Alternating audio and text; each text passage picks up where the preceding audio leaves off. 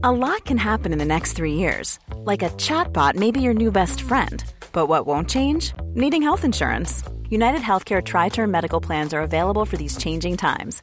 Underwritten by Golden Rule Insurance Company, they offer budget friendly, flexible coverage for people who are in between jobs or missed open enrollment. The plans last nearly three years in some states, with access to a nationwide network of doctors and hospitals. So, for whatever tomorrow brings, United Healthcare Tri Term Medical Plans may be for you. Learn more at uh1.com.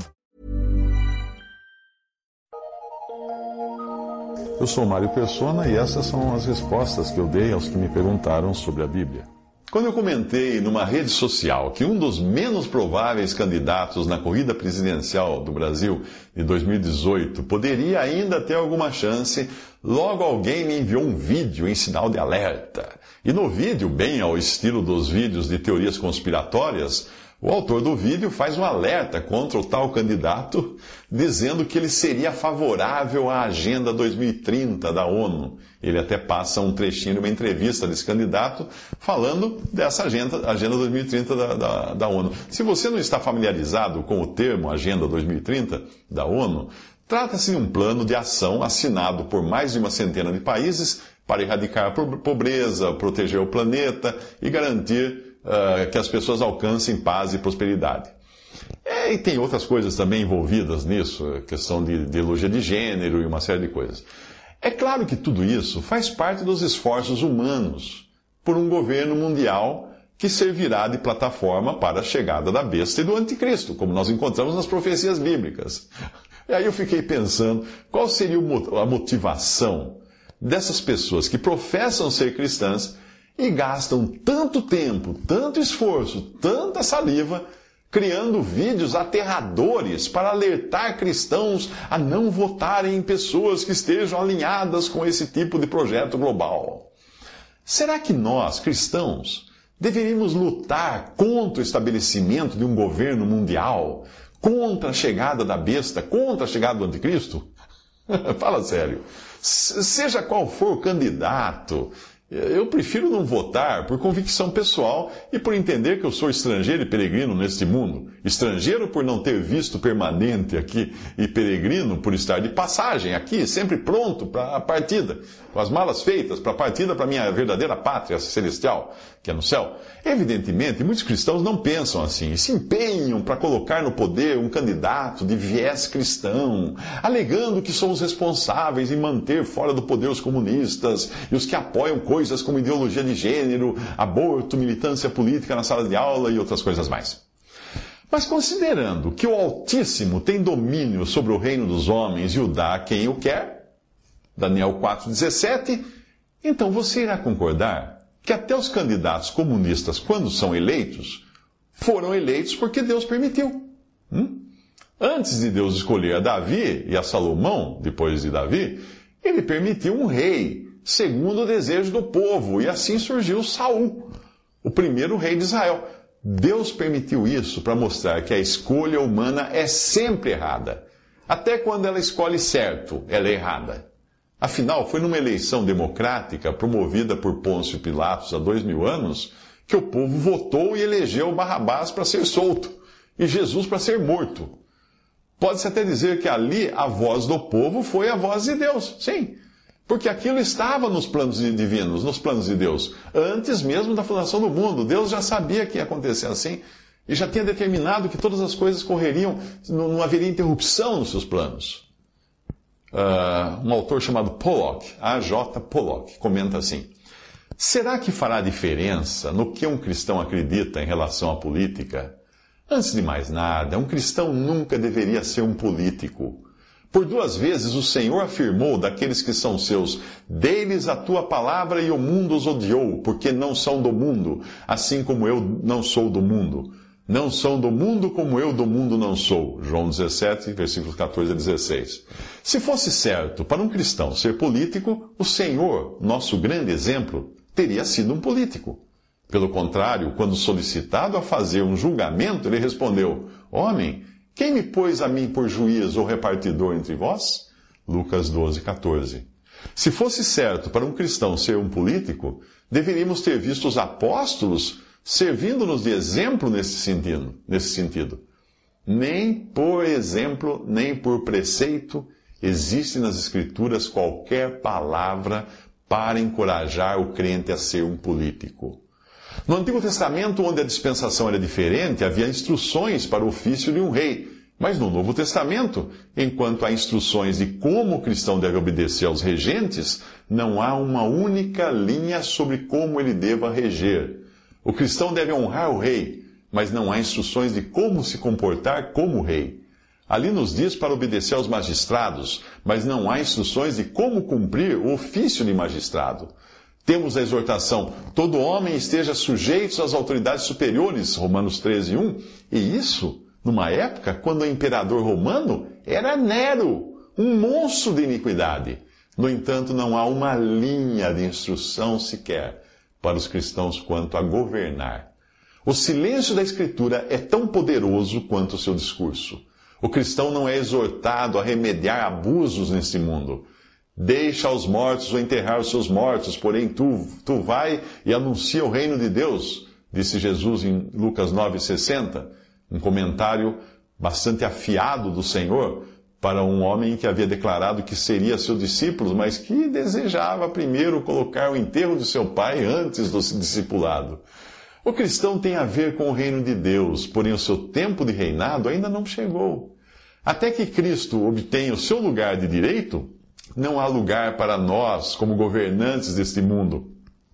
Pelo contrário, somos exortados a viver como peregrinos e forasteiros, em 1 Pedro 2,11. Os filhos de Israel foram especialmente escolhidos para ser o povo de Deus e o seu governo era teocrático. Em outras palavras, eles eram governados pela, pela direção imediata de Deus, de Deus. Este é o governo ideal. O último versículo do livro dos Juízes diz: Naqueles dias não havia rei em Israel, porém cada um fazia o que parecia reto aos seus olhos. Juízes 21, 25. O governo deveria ter sido teocrático, mas quando a democracia se espalhou rapidamente, ela foi apropriadamente descrita por essas palavras: cada um fazia o que parecia reto aos seus olhos. Isso eu tirei de um texto chamado Democracy and Theocracy, de Algernon James Pollock. Outro aspecto a ser analisado é que, do ponto de vista dispensacional, Deus escolhia os governantes de Israel no passado. E aquela nação devia ser cabeça e não cauda das nações. Mas em razão da sua desobediência, Deus acabou por entregar o governo do mundo aos gentios, começando por Nabucodonosor, que é o primeiro rei de reis. Como disse o profeta Daniel: Tu, ó rei, és rei de reis, a quem o Deus do céu tem dado o reino, o poder, a força e a glória. Daniel 2,37. Isso permaneceu ao longo dos diferentes tipos de poder que governaram o mundo até o Império Romano o que é representado, esses tipos de governo, são representados pelas diferentes partes da estátua do sonho de Nabucodonosor, nesse mesmo capítulo ali de Daniel. E se você reparar, o Império Romano, quando, quando os discípulos, o Senhor e os seus discípulos andavam aqui no mundo, o Império Romano era um império de rei de reis. Por quê? Porque quando eles invadiam as terras, eles não tiravam o rei. Ou se tiravam o rei, colocavam outro rei local no lugar. Tanto é que havia o rei Herodes lá, reinando sobre Israel. Havia governadores como Pilatos, que eram todos eles, às vezes, tirados do próprio povo, mas eram fantoches de Roma. Roma era o rei reinando sobre reis. Uh, Daniel descreve né, no, no seu livro que Babilônia foi a cabeça de ouro da estátua daquela estátua do, dos impérios que iriam governar o mundo depois do, da, da bancarrota dos judeus, do Israel como governante do mundo. Então havia Babilônia como cabeça de ouro da estátua, o império medo-persa, que era o tronco de prata, o ventre e as coxas de bronze representavam a Grécia Antiga, um outro grande império que permaneceu durante alguns séculos, as pernas de ferro, o Império Romano.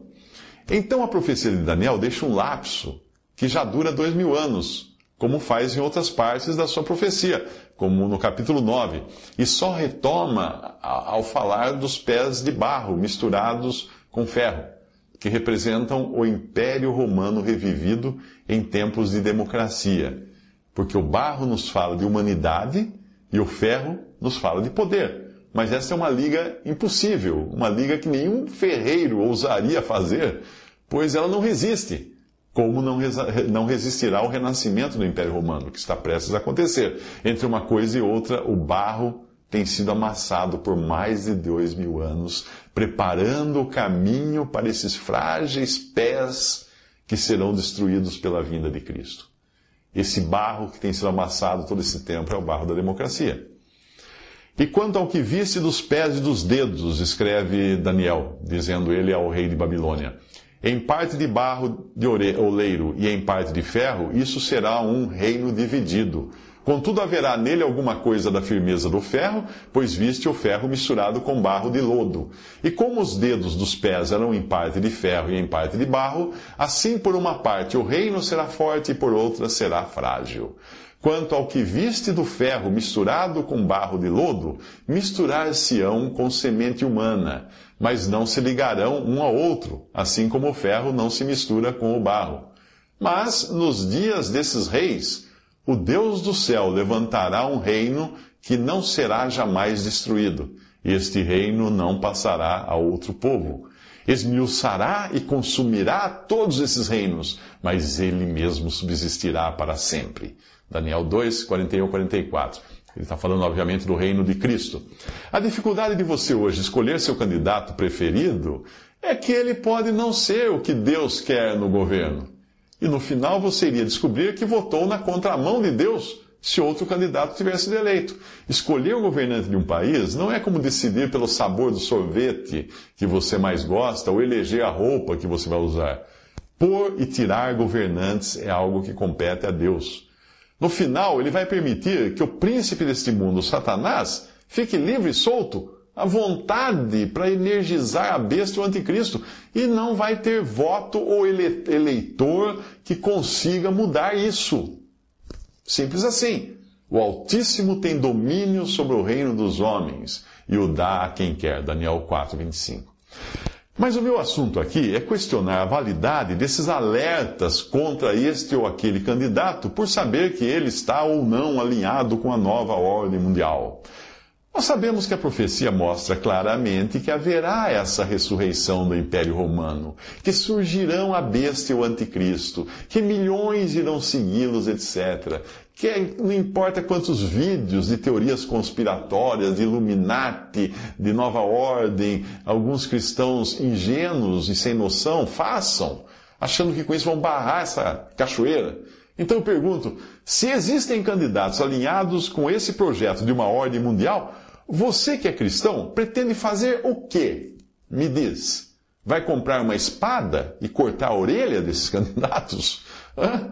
Quando Jesus disse aos discípulos que ele seria traído, preso e morto, foi isso que Pedro fez, achando que cabia a ele interromper o processo profético, o andamento da profecia. Ai de nós se Pedro tivesse conseguido. Ai de nós se nós tentarmos reverter o que está escrito na profecia. Isso faz lembrar o caso de uma turista que eu li uma vez, uma notícia, que ela estava numa praia assistindo ao nascimento de centenas de tartaruguinhas, né? Você sabe que as tartarugas do mar, elas sobem na areia, cavam um buraquinho, botam os ovos, cobrem de areia e saem de volta para o mar. E aí, num determinado dia, como se estivessem todas combinadas, como se elas estivessem todas ligadas na mesma rede Wi-Fi, todos os ovos eclodem, uh, se, quebram, né? E saem as tartaruguinhas dentro dos ovos. E elas têm alguns minutos apenas, alguns segundos apenas, para chegar até o mar, para se protegerem dos predadores. Aí ela, ela, aquela turista estava ali assistindo, as pessoas iam assistir esses ovos uh, serem chocados e abrirem. E aí os bichinhos, os bichinhos começaram a sair dos ovos, as tartaruguinhas saindo dos ovos sob a areia, e daí começaram aquela maratona, correndo, correndo, correndo, a maratona de sobrevivência em direção ao mar, buscando a proteção das águas antes que fossem comidas pelas gaivotas.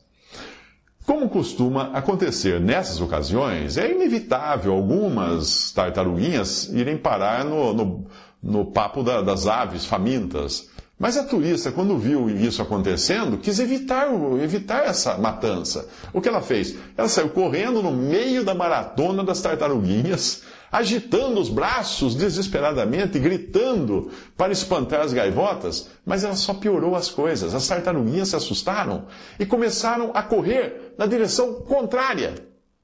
De costas para a proteção do mar. Se é que tartaruga tem costas, mas foi assim. Elas se viraram e começaram a correr no lado contrário. Ah, foi suficiente para as gaivotas fazerem a festa e dizimarem centenas de tartaruguinhas que, sem a intromissão da turista, teriam alcançado a água e sobrevivido. As gaivotas devem ter amado a intervenção daquela turista, devem ter eleito ela a melhor turista do ano, assim como o diabo deve amar a intervenção que alguns cristãos sem noção tentam fazer no andamento da profecia. É. Fazer vídeos de alerta contra uma ordem mundial, contra um candidato, contra isso e aquilo que a Bíblia previu que irá acontecer e vai acontecer de qualquer maneira, é como ser cachorro que corre latindo para a roda do automóvel. Já viu isso? É, todo mundo vê isso, né? O que os autores desses vídeos pretendem fazer quando o automóvel parar? Hum? Morder a roda? Se você já reparou a expressão de confusão e desapontamento do cachorro quando o carro para, você vai entender que lutar contra a profecia é perda de tempo. Ainda mais quando o objetivo é só aterrorizar os cristãos, sem qualquer intenção de levar os aterrorizados a Cristo. Ah, não, é, não há intenção de evangelismo nisso. E por isso que eu digo e repito que o cristão não tem nada a ver com o andamento das coisas deste mundo, em especial com a política deste mundo e com quem é ou não eleito ou deixa de ser.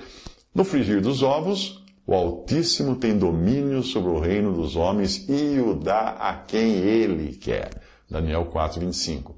Quer você saia por aí latindo e agitando os seus braços ou não, para impedir que este ou aquele candidato seja eleito, a profecia vai se cumprir de qualquer jeito. Sinto dizer isso para você, todo o seu esforço, não é? Então, ao invés de perder tempo fazendo vídeos anti-Illuminati, anti-Nova Ordem Mundial, anti-Agenda 2030, anti-esse, anti-aquele candidato, pregue o Evangelho, cara. Faça vídeo de evangelismo. Mostre às pessoas o caminho da salvação. Avise as pessoas, não para fugirem do anticristo, mas para irem a Cristo. Porque qualquer coisa que você fizer ante o que está determinado na profecia para acontecer, você está agindo ante Deus. Porque se Deus escreveu que vai ser assim, gaste melhor o seu tempo alertando as pessoas do seu destino eterno e não do destino do mundo, que está perdido de qualquer maneira com os seus vídeos ou sem, os seus vídeos. Empregue o seu tempo em ações que sirvam para salvar os que serão tirados do mundo quando as gaivotas começarem a se banquetear. Você não irá salvar as pessoas agitando os braços na tentativa de espantar as aves malignas que são agentes de Satanás. Você só vai apavorar as pessoas fazendo isso. Elas não irão manter o foco naquilo que realmente importa, que é crer em Jesus o Salvador, aquele que dá vida eterna, elas não vão, elas vão perder o foco que é desejarem ser resgatadas pelo mar de graça e misericórdia que está aí bem diante de todos. Crer em Jesus como Salvador, ser salva por Cristo, para estar eternamente no céu. Visite respondi.com.br. Adquira os livros ou baixe e-books. Visite 3minutos.net. Baixe o aplicativo